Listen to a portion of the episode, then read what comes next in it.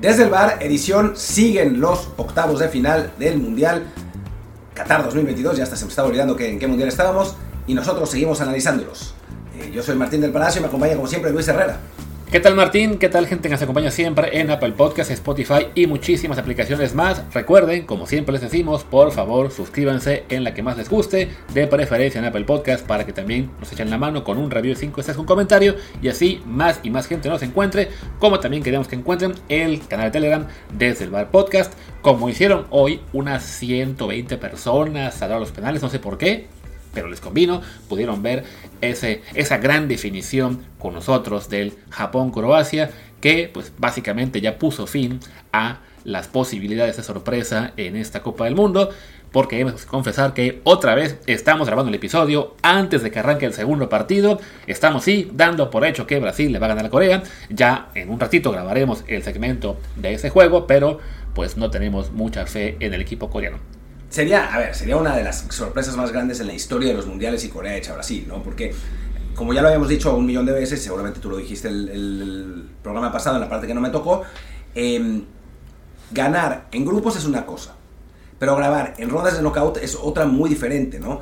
Y nunca un equipo fuera de Europa le ha ganado a uno de los campeones del mundo. Bueno, de Europa y de, y de Conmebol, ¿no? De, de Argentina a Brasil. Entonces, sí, sería una, una sorpresa monumental y la verdad es que por lo visto en la ronda de grupos no tiene pinta para nada de que así vaya a ser. Sí, es eso, ¿no? O sea, allá, ya ayer lo detallábamos, lo hemos estado ahí también conversando en Twitter. Las muy, muy pocas sorpresas que se dan entre equipos aspirantes que echan a un contendiente tradicional es porque hay alguna circunstancia extraordinaria, ¿no?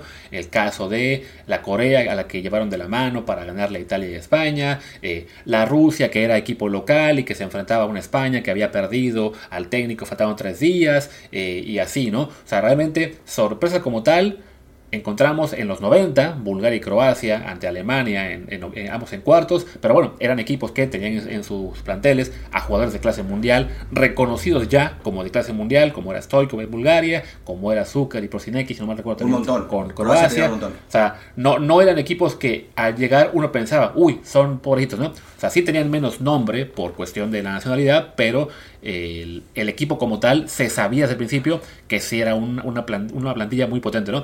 Y en quizás, este caso, quizás Bulgaria menos. Lo que pasa es que tenía Stoichkov, ¿no? Que es, sí. que es, otro tipo de jugador y muchos jugadores en Alemania. Nosotros podíamos haber echado a esa Bulgaria, recordemos, sí. ¿no? Perdimos en penales en un partido en que si hubiera hecho los cambios Miguel Mejía Barón, hubiera, hubiera cambiado todo. Si pero, no saben de lo que estoy hablando, ajá. vean al grito de, Exacto. al grito de guerra. No, pero, por, pero ¿por qué no los hizo? ¿Dónde nos explica por qué no los hizo? ¿En el grito de guerra? Exactamente, en ese documental. Por VIX Plus, que ya cuesta como 3 pesos el suscribirse, así que ya no, ya no es excusa para hacerlo. Eh, y bueno, el chiste es que ya regresando a este encuentro, pues bueno, Japón-Croacia, que es el que vamos a dar ahora, era el juego de octavos de final en el cual veíamos una mayor posibilidad, vamos a decir sorpresa, porque incluso en las apuestas sí estaba claro que para las casas Croacia el favorito, pagaba poquito menos de 2 a 1, Japón pagaba 4 a 1, pero bueno, por lo mostrado en la fase de grupos, por haberle ganado a España y Alemania, por haber ganado su grupo, de hecho, gracias a eso, pues Japón era como que la gran esperanza de quienes quieren ver una sorpresa, y en el primer tiempo, pues parecía crecer esa esperanza, luego de que tras un primer tiempo realmente flojito, o sea, de, de control croata, pero muy pocas llegadas, el equipo nipón sube las velocidades el, al final, tiene muy buenos 5 minutos y mete ahí el gol del 1-0. Sí, un gol con varios rebotes que al final Dyson Maeda eh, termina de, de, de, resolver, que además viene de una la volpiña increíble. Eh, pero yo no, no, la cuento porque sí hubo varios rebotes. O sea, no fue que la jugada prefabricada llegara al gol, sino que vino un centro, la pelota rebotó, fue para atrás, para adelante y después le cayó a, Maeda. Y creo que a Japón le falta la, experiencia y la madurez, ¿no? Porque el partido estaba precisamente como los japoneses lo hubieran querido, ¿no? Ganando 1-0 con la capacidad de echarse para atrás y de aprovechar los espacios de Croacia. Y muy poco tiempo después del, inicio del segundo tiempo, Perisic empata con un golazo de cabeza, realmente un golazo, una clínica de cómo se debe rematar de cabeza un, un balón. Eh, ya veía que alguien en Twitter decía que el portero eh, croata no el portero japonés no recorrió y era como ahora en México, a partir de que Martinoli dijo esa mamá de los recorridos, quieren todos que los, los porteros corran después de, de, cada remate, de cada disparo. Eh, y no, bueno, el remate de, de Perisic fue espectacular, el portero se pudo aventar pues dentro de lo que pudo y empató. Así, así Croacia, ¿no? Japón que hubiera podido pues manejar mejor el, el resultado, pues resulta que de pronto se encuentra con 1-1 y a partir de ahí hay unos 10, 15 minutos en que los dos, dos equipos acá, eh, atacan y después entra el sacatismo de, de no perder el partido al final. Sí, desafortunadamente, bueno, en, ambos casos creo que los dos pensando quizá en la posibilidad, justo ahora vamos a ver Martín y yo en la pantalla lo que fue la jugada del japonés, entonces bueno, ya, ya vamos un poco desfasados, pero sí, o sea, se, se, se impone el, temor a perder en un descuido, en un contragolpe, como le llaman ahora la transición maldita, eh, y se vuelven ambos mucho más precavidos. También, bueno, hay que considerar el tema del cansancio, ya hablamos de equipos que han, este era su cuarto partido en más o menos un margen de, de 13 días, entonces sí, no es tan fácil mantener la misma intensidad los los 90 minutos y en este caso también sabiendo la posibilidad de 120, pero sí, fue, fue un cierre de juego no muy atractivo y en el tiempo extra, pues también la verdad es que no, no pasó gran cosa, ¿no? De hecho, en el tiempo extra no pasó nada. Sí. Estuvimos platicando del, del, siguiente mundial y de lo que puede ocurrir. Eh, justo aquí estamos viendo ahora la, la, repetición de lo que fue la mejor jugada de después del 1-1, un disparo de. ¿Qué, qué fue de Perisic? No fue de, yo creo que fue de Modric, ¿eh? Sí, sea de Modric a 62, que Gonda ahí sí muy bien eh, interviene. Después ahora tenemos aquí una descolgada en la cual el disparo se va desviado. Sí, a partir de ese, de tiro de, Perisic, de, perdón, de Modric, porque además antes Japón había intentado un par de veces también eh, sin mucho éxito. Pero sí, a partir como del 70, ya. Sí, o sea, pararon. de hecho, el resumen del partido salta directo de esos dos disparos hasta el final tiempo extra y luego un disparo de, de Mitoma que para bien el portero, ¿cómo se llama? Livakovic, Livakovic. El, el, croata. Eh, y eso, eso es todo, literalmente eso es todo lo que muestra el resumen de los tiempos extra, ¿no? Y aquí ya llegamos a los penales donde, pues sí, desafortunadamente para Japón se notó la fortaleza mental de un, mental, perdón, de un lado y otro. Los japoneses creo que todos, salvo el que la metió, realmente cagados, hasta el portero, y los croatas pues con una personalidad distinta, ahí sí, este, aprovechando muy bien sus, sus opciones, fallando uno porque se pasó de sobrado. Se pasó. Eh, ¿Quién fue Brozovic? Eh, no, no fue Brozovic, fue... Aquí lo tenemos, el que, el que, lo falló fue... Tan, tan... Libaya. Libaya. Pero vaya, sí, realmente, este, sí, o sea, en, en, los cobros, o sea, fue eso, ¿no? O sea, él lo, lo, falla porque se va muy sobrado y pega en el poste. Para quien no lo vio, o sea, en lugar de, de, correr hacia el balón, caminó, o sea, lentamente, así como cancherón y lo tiró al poste. Sí, y bueno, pero fuera de eso, que además fue, el que estuvo más cerca de parar Gonda por sí mismo, porque se, se, aventó al lado correcto, creo que sí, lo había telegrafiado mucho ese, ese tiro eh, Libaya, pero fue realmente el único momento eh, de esperanza del, del, equipo japonés, ¿no? O sea, sí fue mucho mejor Croacia en los penales, una Croacia que recordemos está acostumbrada a este tipo de definiciones, llegó así a semis en el Mundial pasado, le ganó primero a Dinamarca, después a Rusia en ambos casos en penales, entonces sí, mentalmente no era algo que les afectara mucho, también estábamos comparando un poco los equipos donde juegan los cobradores, eh, los, de, los de Japón que fallaron, bueno, Minamino que está en el Mónaco, seguido por el Liverpool, quizás es el que se le puede reclamar más lo, lo mal que tiró, es, es en, teoría la, de las grandes figuras japonesas, tenía que haber mostrado un poco más de personalidad, luego Mitoma que juega en el Brighton, eh, Asano que juega en el Bochum, bueno, están en equipos de medianos a pequeños en sus ligas. Del lado, en cambio, de Croacia, pues un Blasic que está en el Torino, un Brozovic que está en el Inter y un Pasalic que está en Atalanta. El que falló, que fue Libaya, bueno, él sí aún juega en Croacia. No creo que dure mucho ahí, ya tenía que pasar a otra parte. Pero vaya, en general sí, este, pues un desempeño mucho más, eh, mucho más serio y como dice Martín, creo que Twitter, demostrando que los penales hace mucho que no son una lotería. No, a mí me recordó mucho esta serie de penales a las series de penales que vivíamos en los 80s y 90s de México. Sí. ¿No? O sea, eh, tres tiradores japoneses que los tiran muy suave, muy telegrafiado, que lo saca muy bien el portero de Libaya. Sobre todo el primer penal de Minamino es terrible. Los otros dos son mejores atajadas de Libaya. De hecho, la segunda ajusta, eh, o sea, creo que piensa que va a ir más arriba. En el momento que ve que va raso, ajusta en vuelo. La verdad es que es, es una bonita parada esa. Eh, pero sí, disparos muy flojos y del otro lado, seguridad absoluta, ¿no? Pam, pam, pam. Eh, los, los, tres japoneses tiraron bajo, tiraron raso, los, los croatas tiraron arriba.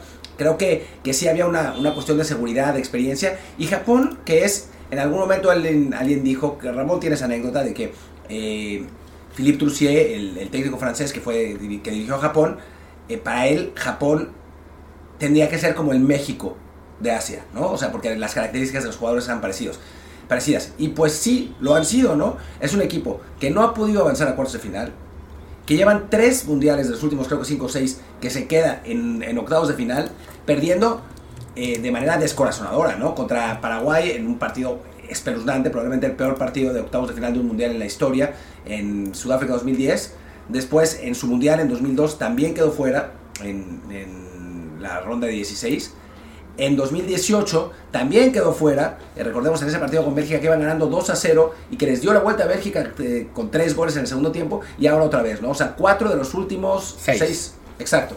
O sea, son muy parecidos a nosotros. Sí, sí, o sea, y de hecho cuando quedaron fuera, bueno, fue en 2006, fase de grupos, también en 2014, que ahí sí les fue muy mal, no recuerdo ahora mismo quiénes eran sus rivales, pero en general sí, su desempeño ha sido eh, bastante similar al de México en términos de estar siempre ahí tocando la puerta, acercándose incluso en octavos a la sorpresa, pero al final ya sea una remontada como la de Bélgica, creo que es el es para ellos pues lo más cercano a lo que fue para nosotros el México-Alemania del 98 y ahora pues un partido que no controlado porque a fin de cuentas pues, un 1-0 tampoco es una gran ventaja y el empate cayó muy cerca, pero sí, se vieron en ventaja sobre Croacia y eh, les faltó ese, ese manejo de partido que a un europeo es raro verle eh, caer así, ¿no? Sí, no es, no es común. No es común que, que se derrumben así y sí muestra un poco, digo, duele un poco aceptarlo porque es, es la realidad y, digamos que flirtea un poco con el racismo, pero sí nos falta a los países, digamos, del tercer mundo futbolístico, a veces la mentalidad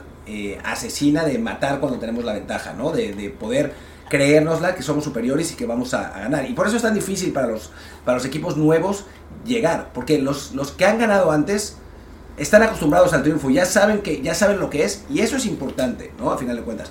Y en el caso de Japón, pues es un equipo que tiene esa barrera mental, la misma que tenemos nosotros y que pesa. Yo vería perfectamente, si a nosotros hubiera tocado jugar con Croacia en esta ronda, vería este escenario igualito. Sí, sí, quizá por experiencia ya digamos de que lo, lo hemos vivido más veces, que hemos estado en más, más tiempos en octavos, hemos tenido más series de penales. Y hemos ganado más a Croacia. Y le hemos ganado a Croacia. O sea, habría una chance un poquito mayor, pero sí, la verdad es que también el escenario que dice Martín es muy factible. Lo que sí se puede decir a favor de Japón es que ellos esa barrera, digamos, en cuanto a depor- deportiva, de, de- de formación, de tener también ya más experiencia en grandes instancias, bueno, la están empezando ya, digamos, están dando pasos para superarla, como mencioné con el tema también de la exportación, ¿no? O sea, esta plantilla japonesa ya era una, una plantilla de gran mayoría en clubes europeos, dos de ellos en equipos top, o sea, no es tan completa como la marroquí, que fue la, la que hemos visto con mejor este, desempeño en esta Copa del Mundo en cuanto a equipos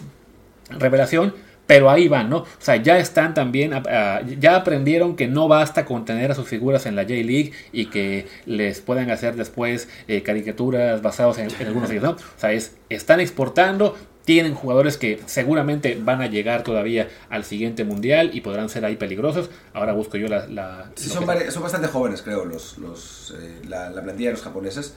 Eh, y bueno, lo que, lo que busca Luis es eso. Y también hay otra cosa que me parece que es, que es importante hablar, que es la gente dice, no, bueno, Estados Unidos va a llegar al, al próximo mundial, seguro a cuartos o semis. Es que no es tan fácil.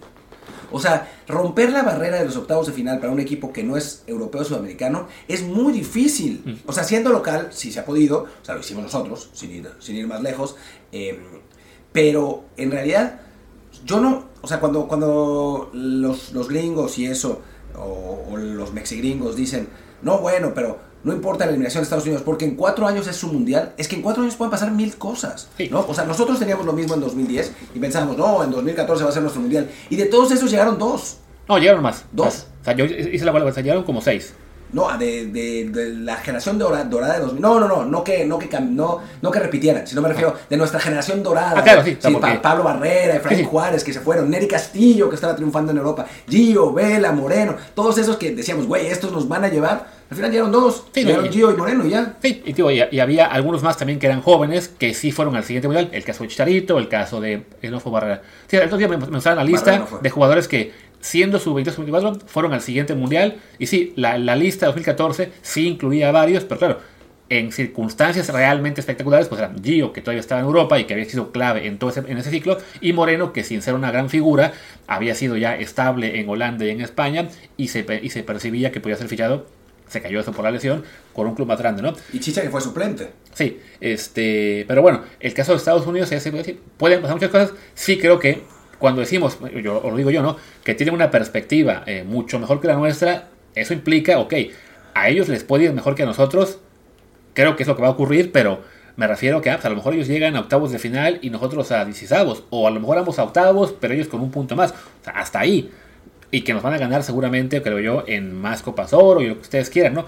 Pero fuera de eso, no es para decir, ah, como, como van mejor que nosotros, van a llegar a la final o a semis. No, no. Ese sí es un salto cualitativo mucho mayor que es casi imposible dar en, en, una, en una sola generación, ¿no? O sea, si siguen produciendo jugadores y creciendo y exportando y comprando clubes europeos, a lo mejor en alguna época nos toca ver que sí se hagan una potencia, pero no va a ser algo que pase de un ciclo para otro. Es que las barreras psicológicas y, de, y, de, y de, calidad, perdón, son muy grandes en el fútbol. O sea, la gente no las, no las quiere ver, pero, pero existen y, y digamos que tienen que ver con la costumbre de ganar y la calidad para ganar, ¿no? O sea, ¿por, ¿por qué el Real Madrid gana luego partidos que no tendría nada que hacer? Eh, ganando. Porque sus jugadores mismos ya están acostumbrados al triunfo, ¿no? A Zidane de técnico, eh, Benzema que ha ganado mil veces, Modric, ¿no? O sea, son jugadores con, con ya la experiencia de ganar. Y en el caso de los croatas pasa lo mismo en este partido contra Japón. Y en el caso de, de o sea, si por ejemplo Bélgica, que fue un equipo de mierda totalmente, hubiera llegado para jugar contra Japón en octavos de final, yo estoy convencido que hubiera pasado lo mismo. Sí. Bélgica pasa igual, aunque, aunque haya jugado tan mal en, el, en la fase de grupos. Porque hay una cuestión, eso, de de costumbre de victoria, ¿no? Que, pues que los equipos como los nuestros lamentablemente no la tienen. Y eso incluye México, incluye, incluye, Japón, incluye Estados Unidos. Y es por lo que platicábamos también en un nivel un poco inferior lo que pasó con Canadá, ¿no? O sea, todo el mundo, no, es que Canadá, esta generación joven, sí, pero nunca han jugado un mundial. Claro. No saben lo que es. Y pues encuentran eso, ¿no? No, y ya revisando el plantel de japonés y viendo lo que fue el 11 inicial y los suplentes, no habrá tal, o sea, no es tanta la camada de jugadores jóvenes que se pueda mantener en, una, en un prime de aquí a cuatro años, ¿no? O sea, sí va a estar Takefusa Kubo, que bueno, es, es, el jugador por el que María estaba esperando un buen rato y no, no tenía el salto. Pero, no, y en el Mundial, el mundial no, no, no, tuvo gran cosa. O sea, estuvo sí jugando, por ejemplo, aquí veía yo en el o sea, Tumiyasu, y estuvo también jugando alguno más de los jóvenes. O sea, en Toan, que fue para mí el mejor jugador de Japón. Pero buena parte de la base que, que, fue titular en este mundial ya son jugadores que van a llegar al siguiente con más de 30 años, ¿no? Entonces sí, es, parte de... Están exportando, están siendo eh, ya más competitivos, pero también viene ahora una renovación que va a obligar a que, que no les pase lo que le pasó a México, ¿no? De que, ah, tenemos muchos en Europa y van a ser los únicos y en el siguiente ciclo no hubo nuevos, ¿no? O sea, esta exportación no, no basta con una sola camada o dos, es seguir vendiendo, seguir vendiendo para que de los como 10 jugadores que son ahora mismo, que ya están en ese rango de 29, 28 para arriba, pues bueno, se van a ir la mayoría, tiene que llegar un nuevo grupo, ¿no? Sí, totalmente. Digo, no sabemos cómo, cómo viene la siguiente generación japonesa, la verdad es que no, nuestro conocimiento del fútbol de Japón pues no es tan, no, no, es tan grande. No sabemos si la nueva esperanza japonesa va a llegar. Los que sí tienen una renovación grande, y ahora lo estás poniendo, es Croacia, ¿eh? O sea, nosotros hablábamos de la generación vieja y eso, pero al final de cuentas, de la. Yo lo estaba leyendo antes, de la generación ilustre de los últimos dos años, eh, del, que llegó a la final el mundial anterior y que además habían jugado 2000, 2014, que eh, pues en teoría eran favoritos en el grupo, que era el que nosotros les ganamos, solo sobreviven 8 o 9 jugadores. Los, 8, los otros son digo, o jugadores que no habían estado pero que tienen alguna edad, o eh, realmente jugadores novatos. Sí, tío, o sea, sí estoy viendo ahora de que en este 11 eh, es aún un 11 veterano, eh, pero vaya, es, es, un equipo que poco a poco está todavía... De entrada, el, grupo veterano se mantiene en gran nivel, ni se diga el caso de, de Modric, eh, para destacarlo, y aparte sí, está mucho más claro que también viene ya una generación eh, no tan joven como a lo mejor se quisiera, o sea, viendo ahora que llevaron apenas a... Bueno, llevaron a 4 sub-23, que no es poca cosa comparado con los 0 que llevó México, pero sí, es, un grupo que incluye en este momento a 1, 2, 3, 4, 5, 6, 7, 8, 9, 10 jugadores que van a tener 30 o menos, eh, bueno, más bien, abajo de 30 en el siguiente mundial, y claro, siendo Croacia, ahí sí tenemos muy claro que jugador que saquen va a seguir siendo exportado a la primera oportunidad a mejores clubes en Europa, ¿no? O sea, no hay un riesgo tremendo de que un jugador bueno croata se quede en su país de salvo porque él quiera realmente estar ahí o porque ya regrese a sus últimos años. Pero mira, si analizamos, por ejemplo, Kovacic va a seguir, aunque tenga 32, ¿no? O sea, sí. tiene 28, pero en el Mundial eh, va, a llegar de, va a llegar de 32 y, y va a jugar, ¿no? Eh, después, Pasalic va a tener 31 también, seguramente va a jugar. Eh, Juranovic tendrá 31, eh, que no es, no es tan bueno. Los tres porteros tendrán entre 31 y... No, tendrán entre 30 y 31, así que seguramente van a seguir. No, el central, Bardiol, que fue de, los, de las generaciones, que tiene apenas 20 años y ya está en el Leipzig, o sea que seguramente va a estar en el Bayern Múnich dentro de unos por año o dos. O sea, este equipo sí, se va a renovar y va... va bueno, Blasic, el del, el del, Torino, tiene, tiene 25, así que también va a estar. Borna Sosa, que fue un jugador importante en, esta, en, este, en, este mundial, tiene 24. Sutalo, que, fue, que, que jugó también, eh, tiene 22. O sea, sí es un equipo que seguramente va a tener una, una muy buena renovación. Me, sorprende que el portero Livakovic nunca ha salido del Zagreb, aunque creo que eso ya va a cambiar muy pronto. Porque sí, este, ya tiene 27 años, que bueno, para un portero aún es joven, pero sí es curioso que de él realmente no sabíamos mucho previo a la Copa del Mundo. Y yo discutía con Martín que bueno, ahora que ha quedado fuera eh, Chesney, y que según las reglas de la FIFA, un portero que solo juega cuatro partidos no puede ser el mejor portero del mundial, pues ahora, como le pasó a Memo el, el, pasado. No son las reglas, son las reglas no escritas. Claro. Eh, entonces, cuando ahora Livakovic, que ya va por el quinto y que paró tres penales en esta tanda, pues, y que además ha recibido únicamente dos goles en esta Copa del Mundo, en los cuales no tuvo absolutamente ninguna culpa pues es el frontrunner para hacer el guante de oro de este mundial. Corte A se lo dan a Allison. Claro, es muy, es muy factible, ¿no? Pero bueno, el chiste que ya creo que nos extendimos demasiado con este partido. Básicamente, Croacia gana bien, gana por ser un, plantel más experimentado, con mejor fortaleza mental. Va a ser un rival duro para, suponemos, Brasil. En un minuto o dos van a ustedes escuchar ya el resto del programa. Pero, de todos modos, de los ocho que van a sobrevivir, asumiendo que no habrá sorpresa tampoco este, el, los juegos del martes, es quizá al que vemos con menos posibilidad de ser campeón del mundo. ¿Quién? Croacia. Ah, sí, claro. a reserva de que haya sorpresa en los juegos que faltan, que no creemos que vaya a pasar. Sí, y, no se puede decir que Croacia sea una sorpresa, ¿no? O sea, si, si califican los ocho, pues Croacia será el más débil, pero pues ese es su campeón del mundo. Y bueno, pues diría que hagamos una pausa, vamos a regresar para ustedes en lo que será el comentario de Brasil contra Corea y nosotros solamente estaremos grabando ya directo la previa de los partidos de este martes. Pues estamos de vuelta con el segmento que básicamente es lo que habíamos grabado hace unos días para Argentina-Australia. Y tuvimos que cambiar porque Australia dio más alta de esperada. Pues ahora sí, Brasil le está ganando a Corea 4-0 al medio tiempo. Y estamos adelantando la grabación porque ya queremos dejar esto listo de antes. Y pues no creemos que vaya a haber una remontada coreana, francamente. No, no, no, francamente no. Lo que vimos en el primer tiempo, que es donde estamos grabando, pues no da lugar mucho a dudas. Si llegara a remontar Corea, bueno, pues volvemos a grabar, ni modo. O sea, creo que valdría la pena, pero este Brasil, más allá de cómo termine el partido, que a los brasileños les interesa que termine por lo menos 7-0 para romper el pues el récord de más goleada en rondas de knockout de los mundiales que lo tienen ellos pero en contra. Exactamente. que los golea Alemania, quién sabe, porque luego aflojan los equipos, pero lo que se vio de Brasil fue francamente espectacular.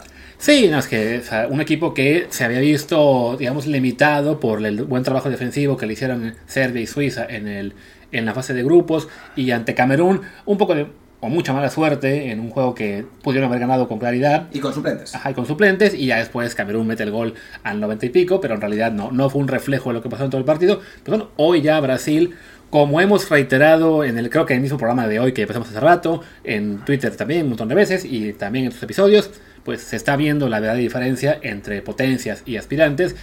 Y además Brasil está aprovechando pues que le toca a un rival que no ha sido tan cerrado a la defensiva como muchos otros en este mundial u otros. ¿no? Muy inocente la, defensiva coreana, la verdad es que eh, platicaba yo con, tengo un grupo con unos amigos uruguayos en WhatsApp y, platicaba con ellos y les decía, bueno, si esto les, le hubiera pasado a Uruguay, que recordemos que quedó fuera del grupo de Corea, eh, hay suicidio colectivo. Y dicen, no, no a nosotros eso no nos pasa. Terminamos con seis el partido, pero cuatro goles en el primer tiempo no nos hacen. Y es la realidad, ¿no? O sea, a esta selección coreana sí se le notó una falta, una inocencia y una falta de competitividad y, bueno, se nota ahí la diferencia entre los, los verdaderos jugadores top y jugadores que pueden pues competir en circunstancias específicas pero no a la hora de la verdad, ¿no? Sí, una Corea que bueno, dio un gran, eh, tuvo un gran desempeño en la fase de grupos al echar la Copa a Portugal, también una Portugal con suplentes, como ha sido ya eh, el leitmotiv de la tercera jornada de grupos. Y un partido raro además en el que seguramente Corea no merecía ganar, pero en la única jugada que hizo Son en todo el mundial eh, terminó, terminó ganando ese partido. No sé, o sea, sí.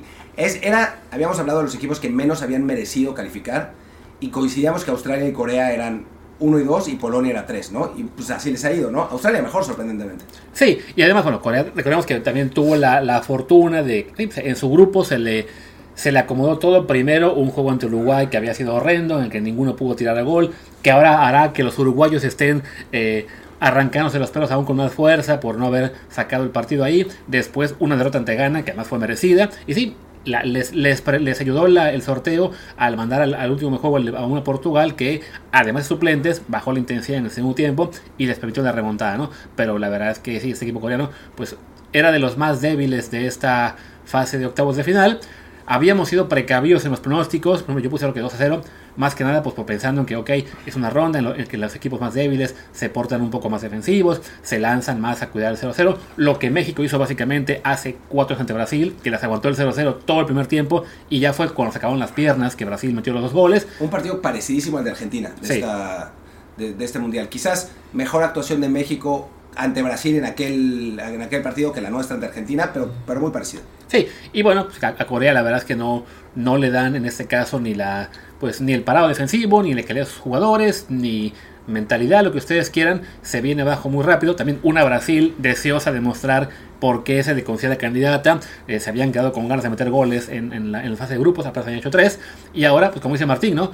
Tienen esa motivación de a lo mejor romper el récord que ahora mismo está en contra de ellos y además la tranquilidad, e insisto, no sabemos aún qué va a pasar en el segundo tiempo, pero es lo que imaginamos, de que el rival enfrente no es Uruguay, como decía antes, de que los agarran a patadas y, la, y, ya le tienen que bajar a la intensidad, sino que aquí es una Corea que se lleve 4, 6, 8 o 10, va a seguir jugando con le podemos decir ingenuidad o bien por lo menos este, lealtad, ¿no? O sea, no, no, va a agarrar a patadas a Brasil por, eh, para dar una goleada, ¿no? Entonces, por ahí, después de este en esta grabación, que insisto, no va al medio tiempo, a lo mejor vemos otros cuatro goles, a lo mejor sí, Brasil decide tranquilizarse, pero pues sí, ya no, no esperamos ninguna reacción coreana, francamente. Sí, yo vería, eh, si fuera Uruguay, a Valverde llevándose la rodilla de, de Rafinha, digo, para que no sea un jugador del Real Madrid, a Bentancur con un codazo en la, en la cara de alguien, a Luis Suárez mordiendo a Neymar, no sé, ¿no? Pero los coreanos se lo van a llevar con, con mucha calma, la verdad. sí, y bueno, y ya nada más para cerrar, lo que vemos, lo que hemos comentado tanto en otros episodios, como creo que también lo hicimos más adelante en lo que van a escuchar en unos minutos, pues una Corea que de su plantilla de 26 jugadores hay 14 en la liga coreana, hay uno en China, uno en Japón, uno en Qatar, uno en Arabia Saudí, apenas dos más en Grecia. Y son. Y, son, o sea, ahí lo que hemos insistido, lo que es la importancia de tener jugadores ya en, ligas más importantes, los pocos que tienen ellos fuera, pues son en el Tottenham, que es el, principal referente, este Juan Hichang en el Wolves, hay un par en, en, Alemania, otro en el Napoli, este defensa Kim Min Jae, y en el Mallorca Lee Kang In, que es una de sus grandes promesas, eh, que estaba, pero que todavía no acaba de explotar. Bueno, pues se está notando ya esa diferencia de planteles con una Brasil, que pues ni para qué hacemos el recuento, tiene jugadores en equipos tan grandes como Pumas de la UNAM. Claro. ¿Qué más iba a pasar, no? Sí, sí, sí, la, la realidad es que Pumas obviamente ha inspirado a Dani Alves para gritar desde la banca, ¡Corre Neymar! ¡Corre también Richarlison! ¡Goles, goles! Y pues es el, es el resultado de, Brasil. Sí, ¿no? y esperemos, que ya ustedes nos podrán contar más al rato, eh, que veamos a, Dani Alves un, ratito en el segundo tiempo, pues para poder decir, mira, un jugador de Pumas estuvo en la goleada más grande de la historia de la Copa del Mundo. Y pues ya, no queda mucho más que decir. Hacemos una pausa y regresamos con lo que ya es la previa de los juegos de este martes. Pues ya está, regresamos después de hablar de lo que fue este Brasil-Corea, que, insistimos, esta parte la estamos grabando antes de que empiece, pero estamos casi tan confiados de que, pudimos haber dicho, oh, sí, después de esta gran victoria brasileña, pero sí, bueno, ya esperemos que no tengamos que repetir todo el programa. Partidos de este martes, ya se cierran los octavos de final, vamos a tener el duelo Marruecos contra España y el Portugal contra Suiza, dos partidos en los cuales, pues la verdad, ni Martín ni yo esperamos una gran sorpresa, pero igual de cada de ellos. A ver, es que son. A ver, no, no esperamos sorpresas, pero creo que van a ser partidos que no van a ser el Inglaterra-Senegal, ¿no? O el Francia-Polonia. Creo que van a ser partidos complicados para ambos.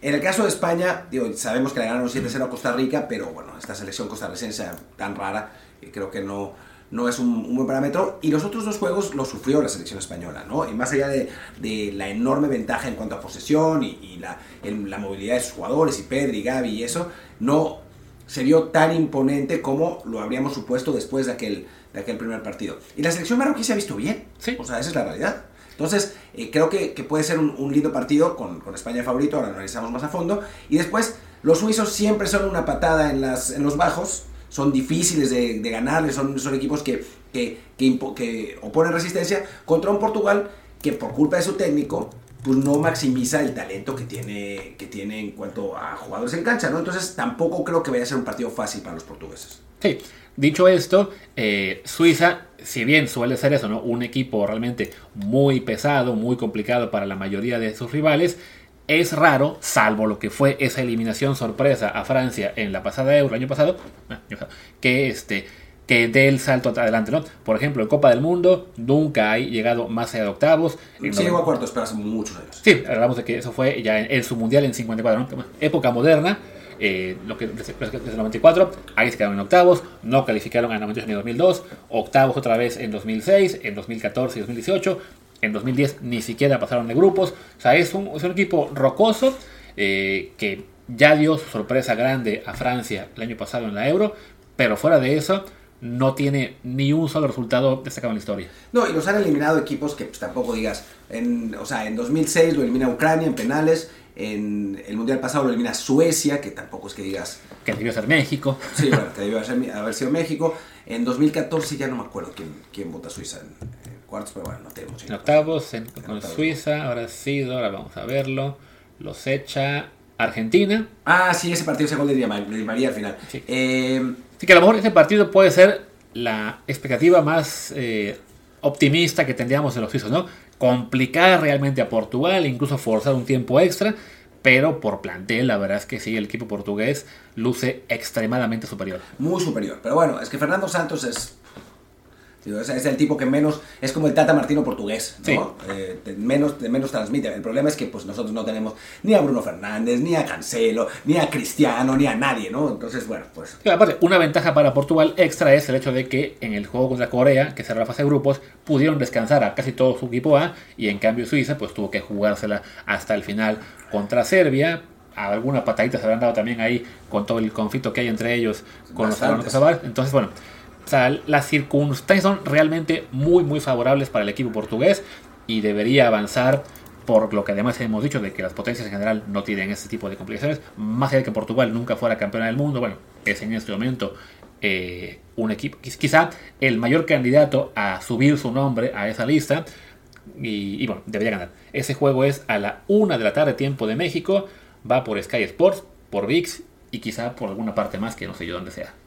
Y antes es el partido entre Marruecos y España, ¿no? Que va a ser un, duelo pues realmente muy bueno, o sea, tiene, tiene muy buena pinta el, partido, eh, con esta selección española que ha jugado bien, eh, con movilidad, con talento, etcétera, contra unos marroquíes que, digo, analizando su plantel, pues tienen un buen equipo más allá de lo bien que han jugado, ¿no? O sea, no, no es tan sorprendente. Bueno, nosotros los pusimos avanzando en la siguiente ronda, ¿no? Nada más que los pusimos en lugar de Croacia cuando en realidad fue en lugar de Bélgica, pero, pero no, es, no es para nada sorprendente lo que, lo que ha pasado con Marruecos. Sí, no, es, es lo que les comentaba yo en, el, en mi tweet más fabuloso de la historia, que según yo creo que nunca he tenido uno más exitoso.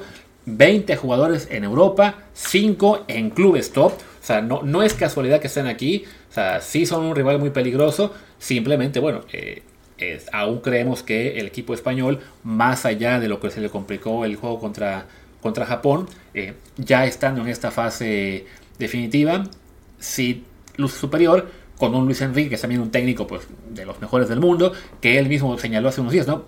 Yo trabajo mejor cuando estoy contra la pared o cuando estoy este, preocupado y, y vaya, este juego sí, es, es importantísimo para ellos. O sea, no espero ninguna desconcentración ni ninguna circunstancia extra como le pasó a la España de hace cuatro años que, que, hay ante Rusia, ¿no? O en este caso, si bien los marroquíes, pues por, por plantel, y por el desempeño que se les ha visto en este mundial pueden dar mucha lata, eh, me cuesta trabajo pensar que les alcance para echar un equipo español que está pues para pensar, no sé si en que ser campeona del mundo, pero sí que en un partido eh, eliminatorio te puede echar al que sea.